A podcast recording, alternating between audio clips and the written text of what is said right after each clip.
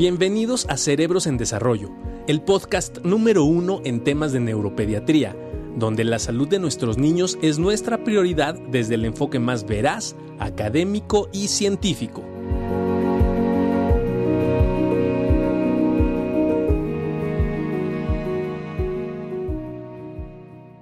Hola, hola, hola, hola, ¿cómo están? Tenemos un super invitado, porque fíjense que hemos estado, y ahora que viene Navidad, y que pues el pavo y todo esto. Hola Mariela. ¿Qué onda con las dietas y todo Ya el vi, rollo saludos. de la comida? ¿Qué onda con esto de la inflamación cerebral secundario a la inflamación del intestino? Tenemos un super rockstar que nos va, que vamos a poder discutir este rollo de la microbiota y que si la biota y que todo esto de los intestinos. Es que hablan re bonito, ¿no? Lo de las dietas. Y vamos a, aquí a darnos un buen agarrón con el maestro. Como dice el clásico, me paro de pie. ¿Cómo estás, mi estimado Salvador? Muy bien, gente bonita del YouTube, de Cerebros en Desarrollo, de Facebook. Qué bueno que nos inviten, que no se olviden de uno. Nunca, nunca, compadre, nunca. No, es que la verdad es que No eres, es que ya, ya con tu rockstar, ya entre televisión, cine y todo, ya No, no, no. No le, no le cuadra la agenda. Oye, no, pero es que ustedes han estado súper movidazos, congreso, más congreso, más este, toda la actividad. La verdad es que mi respeto, mi admiración para el equipazo de cerebros en desarrollo que han estado eres súper parte de eso, brother. Oye, y tenemos un super tema que nos queremos agarrar aquí contigo. Yo quiero tener una discusión contigo, queremos una discusión porque el otro día me encontré a, a Juan Carlos dando un tratamiento para un niño con un trastorno de- del espectro autista con miconazol. Como viene todo este rollo de la dieta de Navidad y eso, y nos hemos dado cuenta que está súper de moda todo lo que tiene que ver dieta, inflamación intestinal, nuestro segundo cerebro. Que yo cuando voy al baño creo que sí es nuestro segundo cerebro, porque nos tardamos una hora. No, yo, creo que ese hay un link de la felicidad en, en- en- en- sí, sí. claro, con un intestino Y saludable. todo esto de que la inflamación cerebral es secundario a la inflamación intestinal. Y dos, un tema muy interesante que vamos a entrar contigo es, ¿qué tanto todos los trastornos, o sea, qué tanto todos los trastornos del desarrollo, no solo autismo, no solo trastorno por déficit de atención, sino, por ejemplo, epilepsia, migraña, deberían de tener una Depresión. específica, la depresión, la ansiedad, deberían tener una dieta específica o no importa. Y esto es porque todo, o sea, siempre, ¿no? Todo el tiempo, incluso para problemas de lenguaje, ¿no? Mi hijo no habla bien, entonces le tengo que dar más bellotas, este, que le digo, eso son para las papás. Las bellotas alemanas. Este, Exacto. no, mira, este, ¿Tú cómo ya le hemos entrado al tema desde muchos ángulos y creo que es muy importante no, no quitar el dedo del renglón porque sigue siendo pan nuestro de cada día de nuestros consultorios, todos los días, todos los días. Y ya de repente nos, Juan, tú vas a estar de acuerdo conmigo, o sea, ya se hizo un- una rebambaramba de que como al parecer tenemos una, la teoría de- de- del intestino permeable, en el cual este, eh, la toxicidad que puede causar las proteínas de, la leche de vaca, más las proteínas asociadas al trigo, pueden causar eh, toxicidad. Ergo, por tanto, si nosotros modificamos, las quitamos de la dieta, no va a haber toxicidad y la funcionalidad este, cortical va a ser mejor. Entonces, nos empezamos a agarrar y estirar y estirar y estirar la liga hasta que pareciera que simplemente por quitar este, eh, leche y trigo de nuestra alimentación, los niños van a tener mejor atención. Cuando me dicen, ¿verdad, doctor, que este, no hay evidencia para eso? Y les digo, la respuesta Bueno, es, bueno, bueno. ya hay evidencia. para que joven es el doctor, mira. Mariela Santander te manda un fuerte abrazo. Hace casi, Casi 11 años atendió a mi niño. Ya va- ya va la 32. La mamá de Carlitos, ya, ya va en la prepa el Carlitos. es un señor. ¿no? Y este, Sí, sí, Pero- pero- lo, lo que yo les digo, Juan este, y Lalo, es que no, no es que no haya evidencia, sí hay evidencia, hay evidencia muy fuerte y muy contundente de que el efecto, de que no existe efecto. Sin embargo, y aquí es donde A yo ver, no a ver, a que no existe efecto. Sí, Ok. Pero, Ok. pero aquí yo lo pongo sobre la mesa y abrimos la discusión, este, porque en mi experiencia, muchos, muchas, muchas familias me dicen que les resulta útil la intervención y les resulta útil por un tiempo limitado. Y de pronto me dicen después de 6, 8, 10, 15 meses, me dicen, le quite, doctor, es muy complicado llevar esa dieta, este, y al final del día la mejoría no era tanta. Y siempre, yo les digo, cuando, si fuera solo la intervención con la pura dieta, es muy poco probable que viéramos un efecto ever, porque recordemos que estos chicos están con terapia medicamentosa, con terapia emocional, terapia ocupacional, terapia de muchísimas, y hago la intervención de la dieta como un cuarto, quinto, sexto elemento. Entonces, sí vemos efectos, pero de la actividad global. La mayor parte de las intervenciones en dieta de restricción no tienen una- un buen respaldo científico. De restricción. Pero ahí les va, ahora les voy a abrir el panorama a la inclusión, porque este año lo llamaremos el año de la inclusión, como dé lugar, porque nos tenemos que incluir a todos, y porque estamos ya en este, eh, las personas con discapacidad, o sea, de verdad, la inclusión de alimentos también es un componente esencial en la dieta de todos, que hoy sabemos que una buena variedad, este, diversidad eh, de nutrimentos en nuestra alimentación va a hacer que tengamos un microbioma más saludable, más variado, más diverso y que tenga mucho mejor. espérame, ¿qué es el microbioma, compadre? Ahí va el microbioma. El microbioma es lo que antes llamábamos la microflora intestinal. Y tengo que hacer un silencio porque cuando, si hay, seguramente porque siempre hay este infectólogos y, y otros gastroenterólogos cuando dicen microflora dicen que, que muere un hada.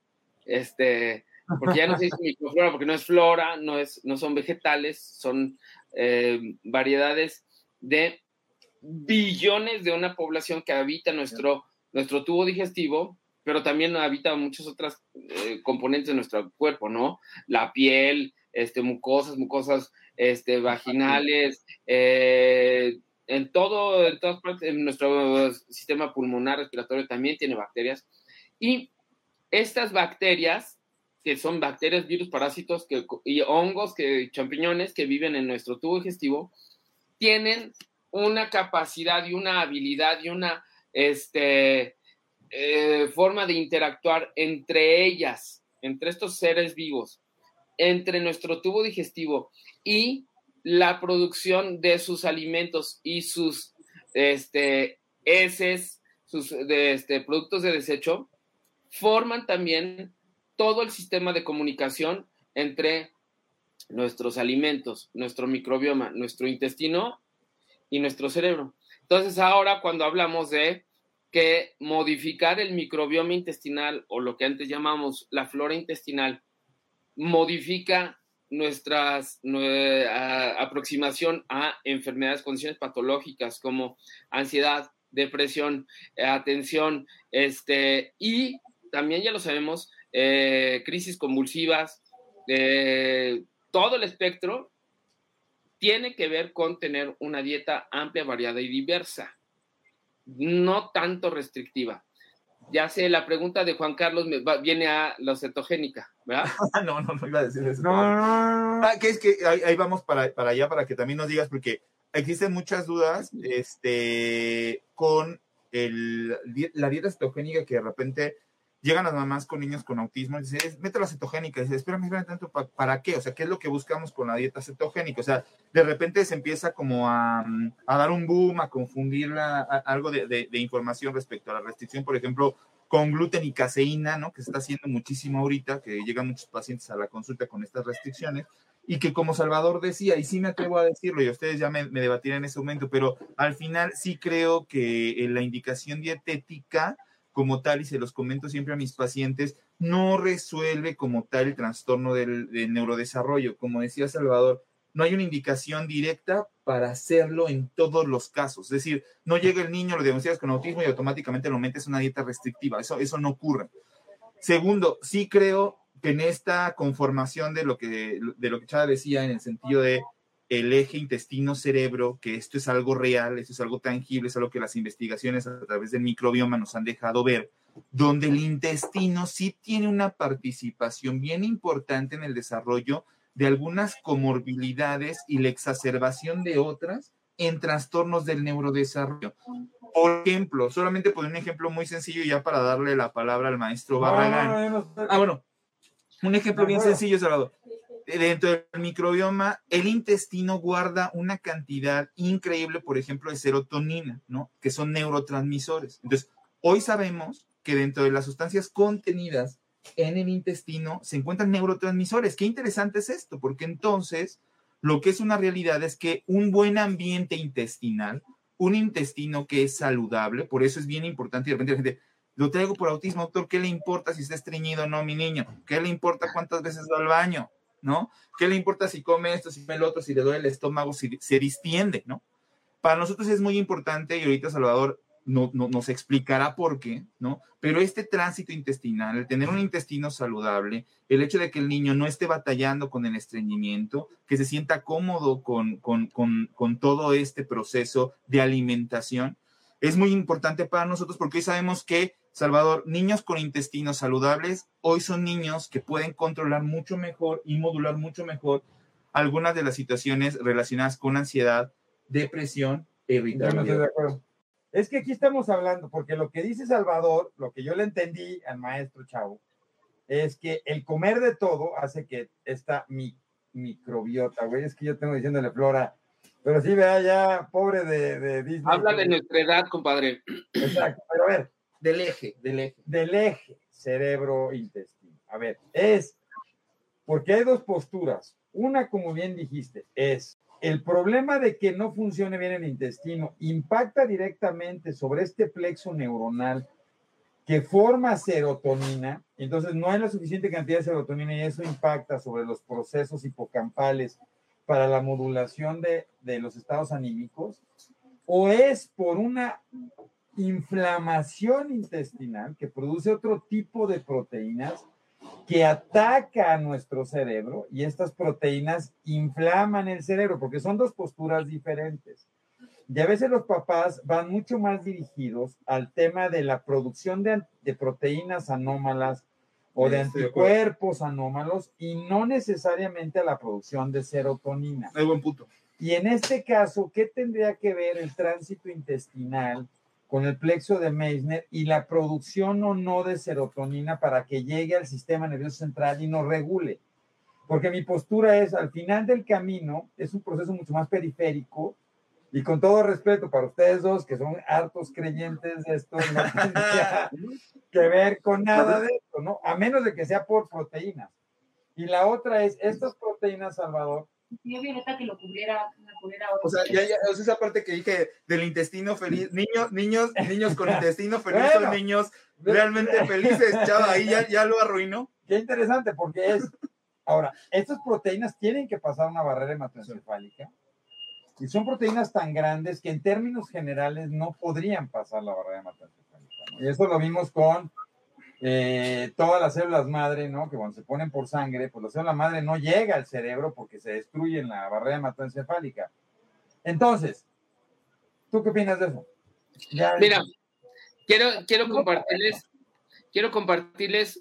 Bueno, espérate, espérate, Y la última es, en ese proceso es, ¿por qué si pienso que es esta producción de la microbiota, ¿por qué les dan antifúngicos y por qué les dan antiparasitarios, si eso en teoría generaría un desbalance peor de esto que tú dijiste, ¿no? De este, de este sistema que está muy bien organizado. Si yo barro esto con antibióticos, ¿por qué ahora nos echan la culpa que los gastroenterólogos, como tú, les dan mucho antibiótico y barren la flora y por eso es la Y por eso Juan le tiene que dar miconazol entre los Exacto. Se agrega- ya se agrega una, una fúngica. Ya, perdón. Sí, pues esto era lo que les quería enseñar.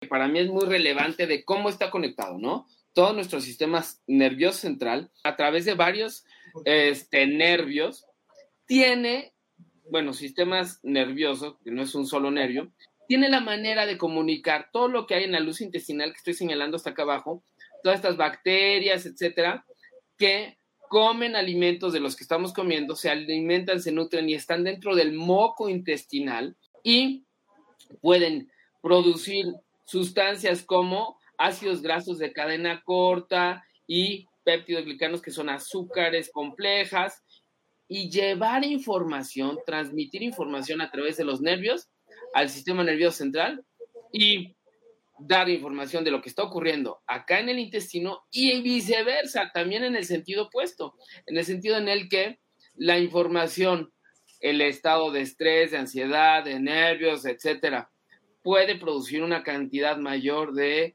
cortisoles, adrenalina, etcétera, y neurotransmisores que forman parte del sitio donde están alimentándose las bacterias, este, de las, bac- las bacterias intestinales junto con nuestra alimentación habitual y nos va a dar una forma de respuesta intestinal también. Entonces va en los dos sentidos, ¿no?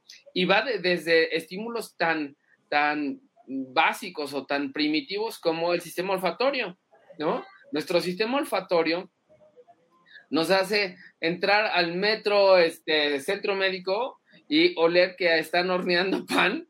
Y entonces nuestro tubo digestivo empieza a secretar una buena cantidad de eh, hormonas, enzimas, preparándose para la digestión. Nuestro sistema nervioso central, nuestra corteza nos dice, "Mm, ya va a ser la hora de comer, vamos a hacer algo. Y están todos perfectamente interconectados. Obviamente, estos, pues digo, el, el pan de ahí del, del, del, este, del metro no es el más saludable, ¿verdad? Pero, este, pero, pero al final de cuentas hay esa conexión tanto para una dirección como para la otra. Ahora, dejo de compartir. Ahora, nomás dime una cosa, porque aquí hay una mamá muy interesante y eso tendremos que discutirlo.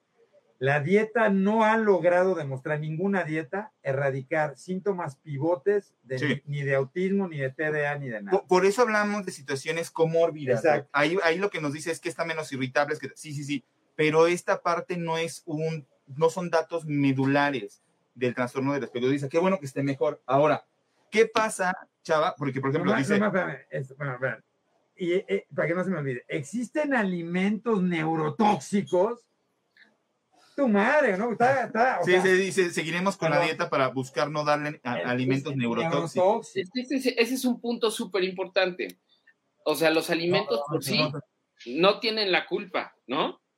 Este, la toxicidad que pueden ocasionar las combinaciones de proteínas, azúcares, etcétera, son cuestiones que pueden ser ampliamente tóxicas. Les voy a platicar un ejemplo que es de- del jueves de la semana pasada. Me encantó porque era así esencial. Bebé sangrando de este, tres meses de edad que sangra su tubo digestivo, estrías de sangre. Saludable. Al seno materno 100%. Y me dice, ¿sabe qué, doctor? Porque es la segunda vez que lo veo. Me di cuenta perfecto que el día que me tomé, porque se me antojó muchísimo, una coca helada, al día siguiente sangró.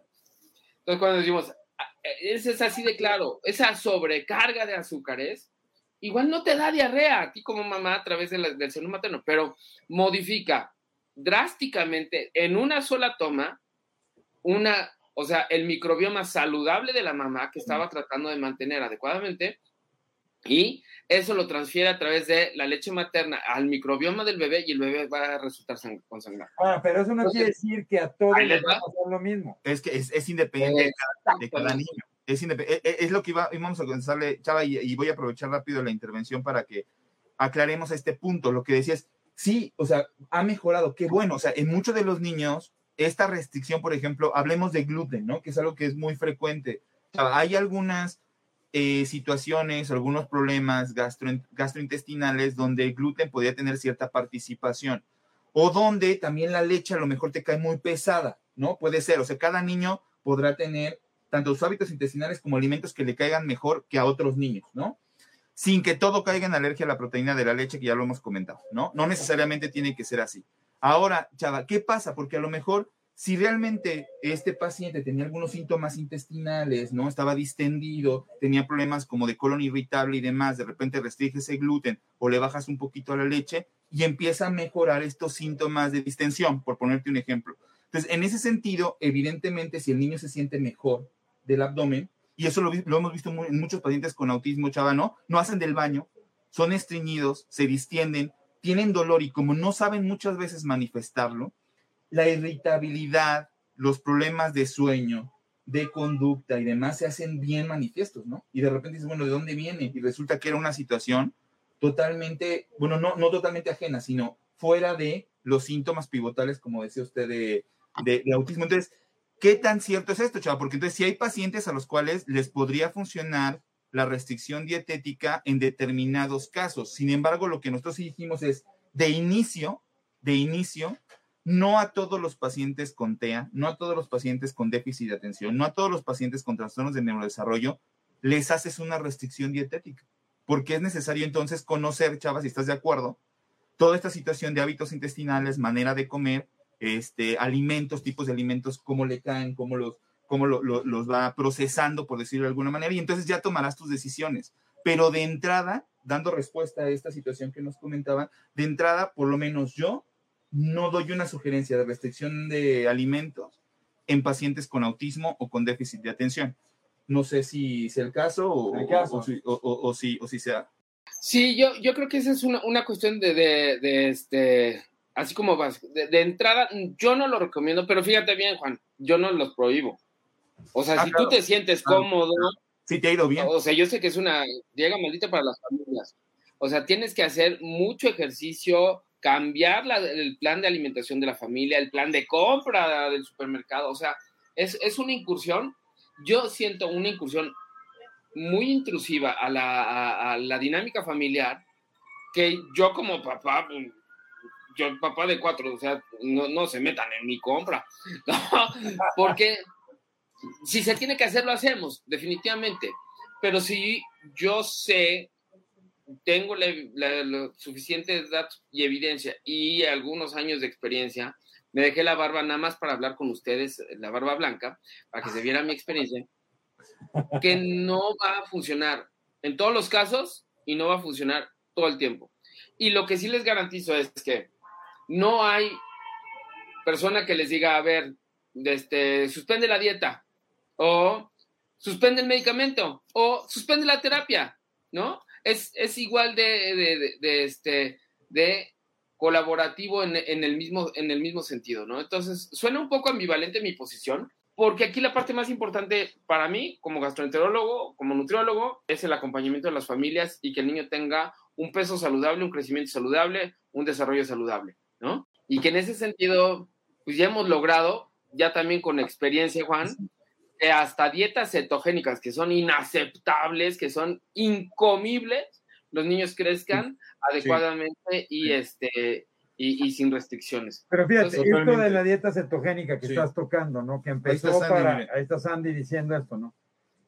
O sea, esta dieta, como funciona en pacientes con epilepsia, porque modifica un poco el proceso de funcionamiento cerebral, también se puede utilizar entonces como una estimulación o un reset de la actividad neuronal. O sea, al final, al cambiar el pH cerebral por esta modificación de la dieta, voy a lograr hacer un reset y a lo mejor cambio proteínas o receptores y le ayuda a mi hijo que tiene retraso mental o que tiene un problema de conducta. Yo voy a contestar directamente eso, es- esto, Salvador, porque muchos pacientes que me van a ver al consultorio van buscando lo de la dieta. Esa es una realidad. O sea, de repente, y si le damos dieta cetogénica, porque yo he visto que, que, que, que hay niños que les ha funcionado muy bien y tal, que no son niños con epilepsia, ¿no? Ojo con eso, ojo con eso. Siempre les platico, o sea, a ver, la dieta cetogénica tiene indicaciones en este momento bien claras, consensuadas, 2018, que nos permite establecer la dieta cetogénica de manera segura para algunos padecimientos neurológicos, específicamente algunos problemas Ah, energéticos relacionados con algunos transportadores de glucosa y también con epilepsia. ¿no? Y en epilepsia ya nos metemos a diferentes discusiones, que si una funciona mejor que otra y qué tal. Pero en este momento, el hecho, como decías, hablamos de esta parte que donde también la, la parte de la, de la dieta cetogénica es restrictiva en muchos de los aspectos, porque entonces es sacar al niño de la dieta normal que tiene para meterle una dieta súper estricta, donde de, de, plano tienes que limitar muchísimos alimentos y, y, y empezar a, empezar algunos otros. Como decía Salvador, a veces cuesta mucho trabajo. Pero en este momento específicamente yo le puedo decir, yo, yo, yo, yo, no tengo ningún paciente con autismo y nos están escuchando en este momento gran parte de, de, de, las mamis, a quienes mandamos un saludo. No, no tengo ningún paciente con autismo con dieta cetogénica por el autismo. ¿Sí me explico? O sea, por dieta cetogénica buscando mejorar algunos síntomas relacionados. Los síntomas pivotes. Pivotes con, con autismo. Pivotes. Cuando hablamos de pivotes, parte de lo que es el diagnóstico. Este, ninguna. Los tengo para epilepsia, para eso sí, para epilepsia, diferentes tipos de epilepsia, Lennox, Dravet, para algunas encefalopatías, para West, etcétera. Y nos va muy bien, que era la respuesta que decía, que, que la pregunta que nos hacían. ¿Es recomendable? Sí, para epilepsias refractarias, lo tiene que ver tu neurólogo para ver si encaja en el tipo de epilepsia donde la dieta ha demostrado que puede ser mucho más efectiva pero no solamente eso, chava, no todas las dietas están indicadas para todos tipos de niños. No hay niños que tienen un peso muy bajito, hay niños que están muy gorditos, ¿no? Y entonces, por el contrario, algunas dietas sí tienen que ser modificadas, adaptadas para cada niño. Y la otra, chava, que es muy importante y nos gustaría que aclararas, cuando se hace una intervención dietética en un niño, no es lo mismo de las recetas que ves en la en internet o que ves en la tele, de, ah, vi una, dieta, una, una receta keto, ¿no? Vi una dieta keto. No, están preguntando y, y, multivitamina, chava. ¿Qué onda con la dieta keto? Y con estas multivitaminas que dicen que también todas las vitaminas se deben de dar para mejorar síntomas de, del que desarrollo. Dan, ya ves que dan todos estos suplementos así. ¿Tú qué sí. piensas de eso? O sea, sí vale la pena. Porque ya es que te mandan a analizar el pelo y sales con selenio bajo, carboninio y, digo, y todos los sabes. Y luego te dan sí. cosas. ¿Qué tanto vale la pena eso? No, es, es malo. O sea, uno, tu postura y luego, bueno, y si se los quiero dar, porque hay papás que me dicen, se los quiero dar, pues está bien, dáselos. Como tú decías, ¿qué alimentos serían los mejores? Hay así como dicen que hay alimentos neurotóxicos, hay alimentos pro-neurológicos. Te, te, diría que sí a todo, pero ahí te va. La primera, sí, suplementar así a lo a ciegas no tiene mayor beneficio demostrado por, por la ciencia. O sea, suplementar eh, vitaminas a dosis altas, a ciegas, no tiene ningún caso. Sabemos hoy en día, por ejemplo, que vitamina D ácido es, es yo creo que la vitamina del año, ¿no? Después de, de los descubierta en los 30 y en los 40 del siglo pasado, y ahora re, retomó un, un, un, un, papel relevantísimo, primero porque somos muy deficientes de vitamina D en, en México, y segundo, porque hemos aprendido a usar dosis macabras, ¿eh? Macabras, y estoy hablándoles de, de, de, de, más de 150 mil unidades al mes en, este, en niños con enfermedades crónicas. O sea, dosis bien, bien fuertes.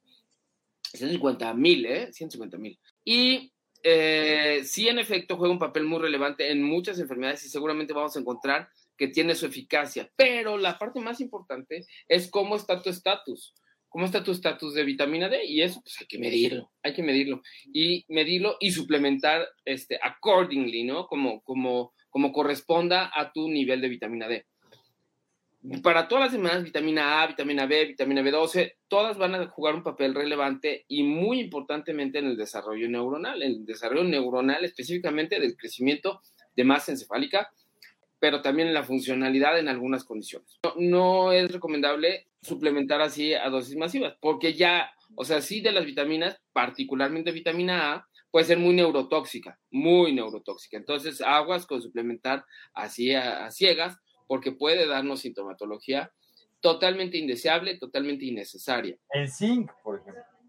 Zinc juega un papel también muy tóxico el zinc, ¿no? Por ejemplo, entonces muchas mamás de que el zinc que te ayuda al desarrollo cerebral y de crecimiento, sí, pero el problema es que es nefrotóxico, ¿no? Entonces... Entonces hay que tener mucho cuidado y, o sea, el zinc nos ayuda a la diarrea crónica, pero hay un punto en el que el zinc te va a dar diarrea, o sea, aguas con, ¿no? Estos extremos. El, el punto de, la, la dieta cetogénica es que la dieta cetogénica no es una dieta keto.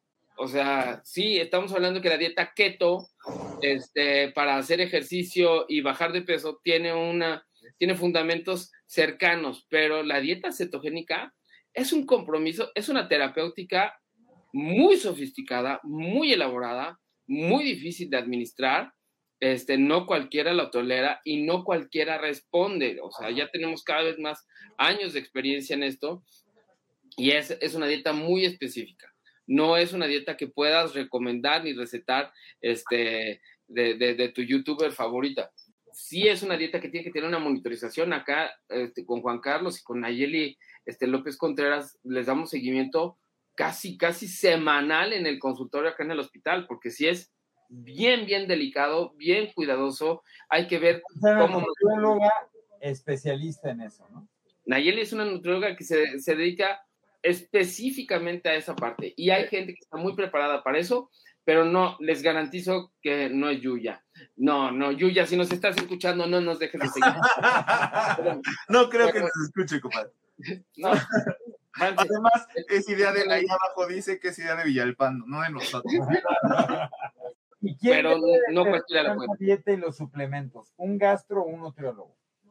No, yo yo creo que, espérame, o sea, ni te diría que ninguno, pero es un gastro, un nutriólogo y un neurólogo que estemos trabajando y comunicándonos. con- sí, pero en general, o sea, porque muchas mamás están preguntando, o sea, en general, si tengo, si mi hijo quiero ver qué suplementos y eso, ¿con quién voy? ¿Con el nutriólogo o voy Sí. con el Habitualmente trabajamos juntos, gastros y nutriólogos trabajamos juntos. Este, y les diré más todavía, tiene que ser un gastro y un nutriólogo de niños. Para empezar, la especialidad de gastroenterología del adulto no se ocupa de la nutrición del adulto, pero la especialidad de gastro en niños sí se ocupa de la nutrición en niños. Entonces, son dos especialidades completamente diferentes, ¿no? Este, y sí tenemos que estarnos vinculando y medir, ¿no? Medir cómo está el hígado, cómo están las funciones del hígado, cómo están los niveles de vitamina D, cómo está el perfil de hierro, cómo está colesterol, triglicéridos, etcétera. Y con base en eso nos apoyamos en un nutriólogo para darle seguimiento a qué tipo de alimentos pueden ayudarme en este marco de este niño en particular para tener un desarrollo más saludable. No así para mejorar sintomatología gastrointestinal, este, neurológica. O sea, nosotros no, no damos tratamiento neurológico ni para prevención de crisis, ni lo que sí es acompañamos al niño sano, al niño enfermo, nos ayudamos mucho en tener esta parte que, que dijo Juan Carlos, súper relevante, tener una salud digestiva adecuada, que el niño coma, que tenga sus evacuaciones saludables, que no esté con un vómito continuo, que esté eh, con un tubo digestivo saludable y eso, pues con un apoyo de una buena dieta, una buena alimentación, lo vamos a lograr. Si tengo un Decir- niño con parálisis cerebral que necesita todo un soporte nutricional para mantener peso, para lograr mantener las terapias, porque yo lo que veo papás es, si tú metes un niño con parálisis a trabajar to- toda la semana, pues ponte a hacer ejercicio toda la semana y te, te vas a desnutrir, te vas a Desgastar. eh, sí. emancipar, te vas a desgastar. Necesitas un gastro, necesitas un nutriólogo que te acompañe y que mantenga la, la cantidad de calorías necesarias para lograr este proceso.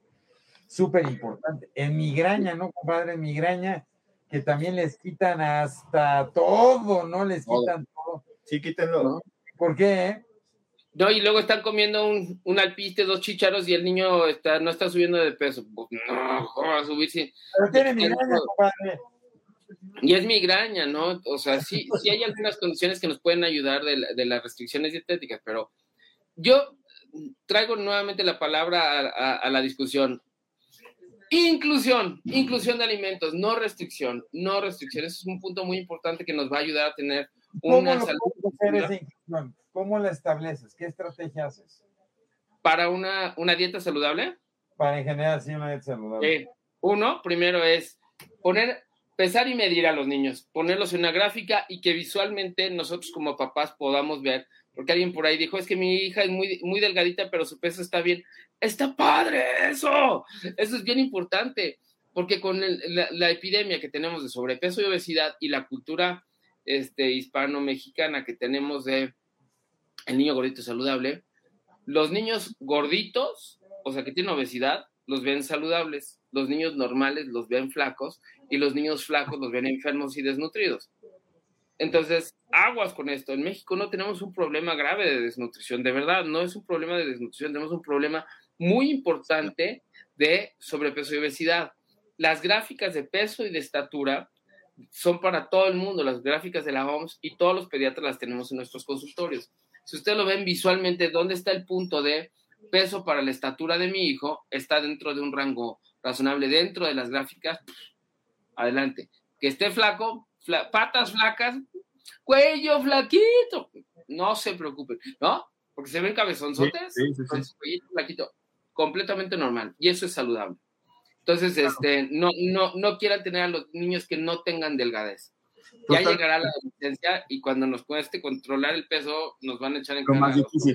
¿Qué, ¿Qué, es lo que nos preguntaba Eva? Dice, ¿hasta qué punto puede estar delgado? Estar delgado está bien. Ya lo, lo, lo, contestaste con la explicación que existen, ¿no? Estas curvas que nos permiten ir viendo el crecimiento, tanto de la ganancia de, peso, de peso perdón, relacionada con talla, como la del peso relacionado con la edad, etcétera. Y entonces nos permite ver cómo va este proceso de desarrollo del niño y que estas curvas nos estén respetando. Entonces, puede aparentar estar delgado, pero si el peso es el, el, que, el que marca estas curvas, estoy totalmente de acuerdo. Dice, a ver, este, quería preguntarte, Salvador, otra de las cosas bien importante, claro, el ejercicio es fundamental, Liliana, lo que comentamos, el ejercicio, y todavía más, eh, si, si está indicado para niños neurotípicos, evidentemente el ejercicio para pacientes con trastornos de neurodesarrollo, por supuesto que está indicado. Los pacientes con autismo pueden realizar ejercicio, claro que sí, y los pacientes con déficit de atención, por supuesto que lo pueden hacer, y pacientes con epilepsia también, siempre y cuando exista la indicación de su, de su médico.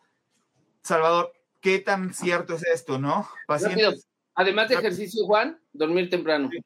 Perdón, sigue, sigue. Venga, Perfecto. Mira, biomédicos, este, es buenísimo, es, lo que le decía, los tratamientos biomédicos. Ya lo comentamos un poquito, Brenda, hace ratito de los tratamientos ¿Qué piensas de los tratamientos biomédicos y los análisis que se envían hasta Estados Unidos? ¿Tú qué piensas, compadre? Compadre, si te digo, no me van a volver a invitar, no te voy a decir. No, no hay bronca, o sea, aquí somos abiertos. o sea, yo, eh, tú sabes que, o sea, el tema difícil aquí, digo, y son posturas y por eso siempre ponemos, es una postura personal, no representa una postura de nadie, ¿no? A mí me preocupa, ¿no? A veces, y nos ocupa, cuando una familia hace todo un gran esfuerzo. Un gasto que no. Un gran gasto por intentar cambiar el carbono y el selenio del pelo del niño, ¿no? Y que a través de eso quieren representar y entender por qué eh, seguimos con muchas cosas en el país. O sea, yo creo que por eso es como darle el justo medio y, entender, ¿no? Uno, es, los, las dietas no han demostrado modificar síntomas pivotes. Son un suplemento y yo estoy totalmente de acuerdo con Juan Carlos, más tenía que entrar un poco en discusión, o sea, yo creo y muchos pacientes los ve Salvador, mis pacientes los ve el chavo, y yo, nunca, yo siempre le digo, papá, oiga, quiero hacer la dieta, haga la dieta, no, no hay problema en la dieta, ¿no? Pero lo más importante es si que no sea parte o que no sea el, el, lineamiento más importante. La dieta tiene que ser saludable, definitivo. Tenemos que aprender a comer. La pandemia creo que nos dio en la madre, ¿no? Y tenemos varios lives sobre eso, ¿no? Sobre que ni siquiera, y luego, y, y tú que eras pro de que pusieran estas madres de exceso de calorías y exceso de sodio, o sea, te puedo decir que un año de eso, esto, yo creo que la gente ya ni lo lee. Ahora, Sí, va, a la tienda y prácticamente todo tiene exceso de sodio, exceso de calorías, exceso de carbohidratos, todos los excesos, ¿no? Entonces, a veces se complica eh, bastante el poder seleccionar bastantes eh, alimentos para los niños. La pregunta que le iba a hacer a Salvador y que me interesa mucho, ojalá y este, ojalá y se vuelva a conectar, este, es sobre eh, déficit de atención, ¿no? Que también nos preguntan muchísimo. ¿Qué tanto se benefician los niños con TDA? De la restricción dietética, ¿no? De quitarles los alimentos principalmente altos en carbohidratos, de restringir alimentos, de, restringir golosinas, este, grasas, harinas, este, etcétera, y que esto podría empeorar los cuadros de déficit de atención. Exacto. No, es todo este, este proceso de si le quito, no le quito, Fíjense qué interesante, porque lo de la dieta es muy importante. O sea, lo de la dieta es vital, lo de la dieta creo que es fundamental. Chava, Chava, rapidísimo, carbohidratos, dulces, refrescos, este, harinas, grasas para niños con déficit de atención. Se deben restringir el consumo de carbohidratos en esos pacientes porque hay muchas mamás que siempre nos preguntan, ¿sabes qué? Este, de repente sí me doy cuenta que si toma refresco o si de repente sí se excede con el chocolate, sí se me pone medio inquieto, ¿no? Les incrementa muchísimo la energía y de repente sí puedo exacerbar síntomas. ¿Cuál es tu recomendación, Chava? Mi recomendación es para todos los niños, incluyendo a los que tienen TEA, epilepsias, es los azúcares añadidos, los azúcares simples, no deben ser parte de la dieta de ningún, ningún niño. ¿Cuáles son esos, compadre? El azúcar, los, la alta fructosa, lo que viene en los refrescos, en los juguitos Boeings, todo este tipo de cosas, inclusive hasta los juguitos que dicen 100% naturales, todos están hechos con base en agua con azúcar. Entonces, recomendación, no tomarlos. Y no bueno, tomar jugo, no tomar refrescos. no tomar refrescos, pero ahorita las bebidas estas coquetonas como la de Juan, de Starbucks y eso, ¿Tienen una- no, no, Chava. que nos no. patrocinen, Juan, que nos patrocinen. Deben de patrocinar cerebros en desarrollo, ¿no? Tienen también, o sea, las que son del gusto de los niños son porque tienen unas cargas de azúcares altísimas, todos estos jarabes y todo esto que parece una bebida pues muy inocente por este tecito, ¿no? No, pues sí, son tés con, con altísimas concentraciones de jarabes, son deliciosos. Y fíjense bien, no lo estoy prohibiendo, tampoco el etiquetado frontal lo prohíbe. Lo que te recomiendan es que no lo tomes. Y esas son las cosas que hicimos acá en el Hospital Infantil de México. Demostramos que inclusive los, los azúcares este, no calóricos o los, los, los edulcorantes no calóricos no, no son inertes. El cerebro se entera de que estás tomando algo dulce y dice, ah, no te preocupes, mi Juan, estás tomando algo dulce. En poco tiempo este, no vas a necesitar este, glucosa, pero se está bajando la glucosa y de repente dice, uy, tengo náuseas, tengo hambre. Y eso lo encontramos en estudios bien bonitos que hicimos aquí en el hospital y les de- de- demostramos para, para Cofepris y para todos que no son inertes, entonces por eso pusimos en la en las en el Te etiquetado. pueden dar Uno. más disautonomías y no me dejarán mentir muchos de los papás que se han incrementado las disautonomías que en los últimos cinco años. Hemos visto estos niños que se marean, se desmayan. se caen.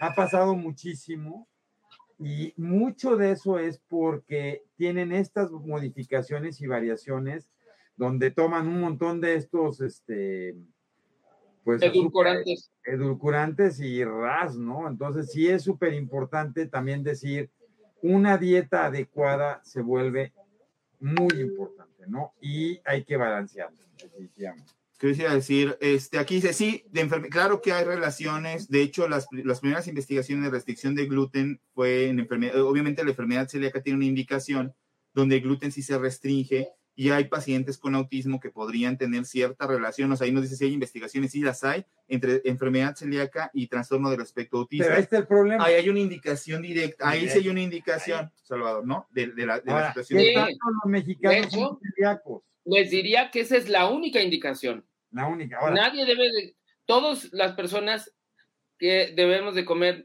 alimentos íntegros, proteínas íntegras, excepto en términos de gluten, los que tienen enfermedad celíaca. dicen que Ahora, la enfermedad celíaca es de anglosajones, no de mexicanos, es verdad. Europeos en general, pero pues tenemos una Y mezcla. bueno, solo tú que te ves europeo españolón, ¿no? Pero para los que somos de aquí, pues es poco frecuente, ¿no? Entonces, fíjate qué interesante, porque a partir de eso, entonces se generalizó el uso de- de- de- de- del problema de celíacos, y ahora todos son celíacos, cuando en realidad el enfermo celíaco es muy característico, ¿no?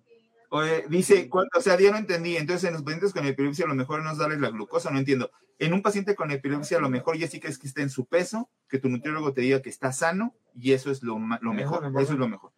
Este dice, padres que dejan al último eh, peso, el último peso por dietas rígidas, creyendo que así saldrán de un diagnóstico. Ya lo comentamos, por supuesto que no es la parte de prohibirlo. Hay pacientes que les cae bastante bien y que de repente dicen, de verdad, desde que le dejé No, de la dar verdad es que lácteos, está menos irritable, menos irritable, hace bien el Duerme baño, mejor. duerme mejor. va mejor al baño. Adelante. Adelante. O sea, nosotros no estamos en contra de eso. Jamás. Simple y sencillamente es importante que no hay una modificación. Y, tú dijiste un punto in- indispensable, Salvador.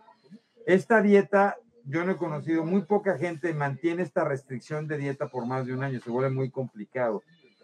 Pero la patología persiste y no, hay una, no, no es que se cure la patología. Entonces, es importante saber que estas enfermedades son epigenéticas. Otra vez hay manifestaciones. Yo le digo, algunos niños que tienen problemas, no problemas siempre aquí Messi, porque ahí está, siempre aquí Messi. Vi, Eh, eh, te voy a decir una cosa, eh, o sea, que hay mamás que dicen, doctor, mi hijo es muy selectivo. Todos estos los problemas sensoriales también te debe estar botando durísimo, ¿no? Los, que responda a lo de los estudios biomédicos. ¿Sí o no a los Ya, estudios? los- no, no, no hace, de verdad es una gran toma de pelo, una gran toma de pelo. Sí, por supuesto que, que como lo enseñamos, el factor genético es un, es, es un factor indispensable, pero eso no, no te dicen los estudios biomédicos, no te dicen qué gen tienes mutado para qué enfermedad. Y aquí es, es un punto muy importante. Gran parte de enfermedad epiléptica no son, como sabemos, enfermedades monogénicas, ni los trastornos de espectro autista son enfermedades monogénicas. Tienen muchos componentes. Si hubiera un gen, no se diagnostica por el pelo. Bueno, sí se puede diagnosticar por el pelo, pero necesitas hacer una mutación específica, un- una secuenciación de tu genoma humano que te pueda decir qué genes están mutados para saber, porque la mayor parte de, las- cosas, eh, una cosa es saber y otra es lo que estás haciendo. Y lo que estás haciendo es ir con tus neurólogos, pediatras, eh, que te den un buen seguimiento, un buen tratamiento, ayudar a que tengan el mejor neurodesarrollo posible, la mejor nutrición posible y que con esto tengamos la mayor funcionalidad posible de todos tus pacientes. ¿sí? Fíjate Claro. lo que dice Camila, y bien importante, este, chava. Fíjate, dice, cuando llegamos con un ontólogo especialista en niños y que se enfoca en pequeños con parálisis cerebral, vi la gran diferencia. Cambió su composición corporal, teníamos mucha ventaja, una dieta baja en azúcar, en azúcares refinados, etcétera. Dice, ahora que escucho que está, puede estar delgadita, pero en rango saludable, pues me da mucha tranquilidad. Fíjate cómo una de las graves, a veces errores, Chávez, eso, ¿no? Lo que tú decías, buscar en un niño con una condición neurológica que es parálisis cerebral infantil, llevarlo a estar gordito prácticamente va a ser una lucha que te va a llevar tiempo, te va a llevar desgaste No, y no lo vas a conseguir.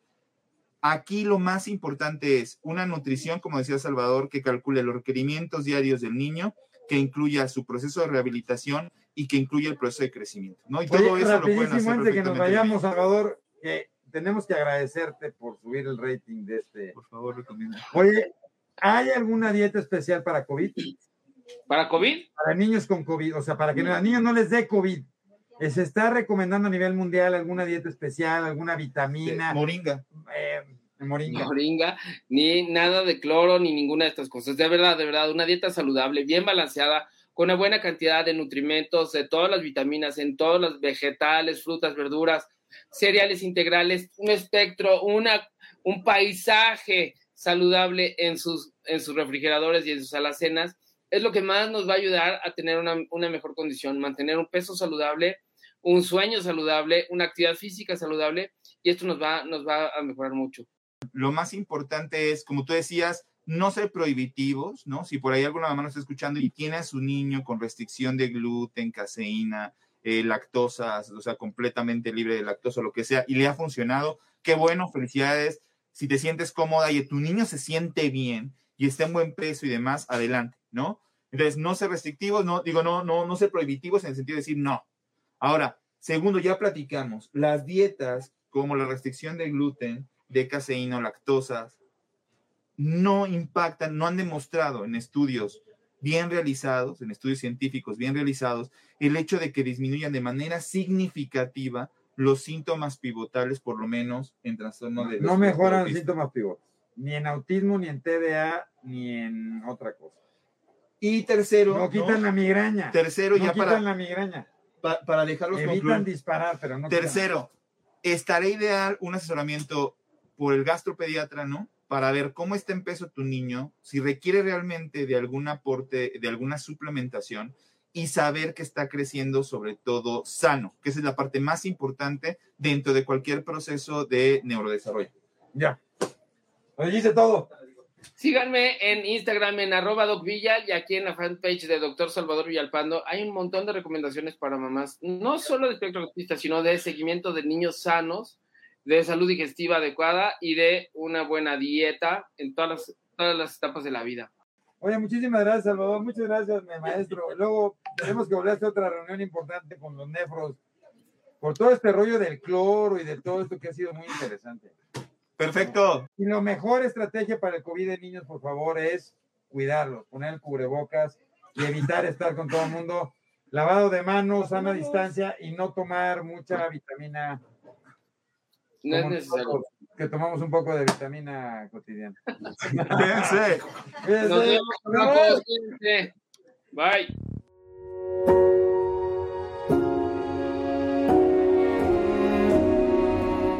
Cerebros en Desarrollo, el podcast comprometido con la idea de que en los cerebros de nuestros niños no hay límites.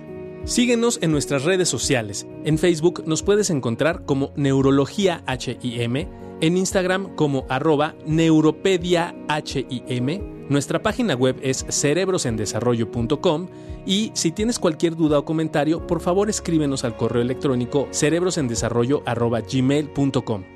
Si este episodio crees que le puede ayudar o servir a alguien, por favor compárteselo. Le podrías estar ayudando mucho más de lo que te imaginas. Nos seguimos escuchando.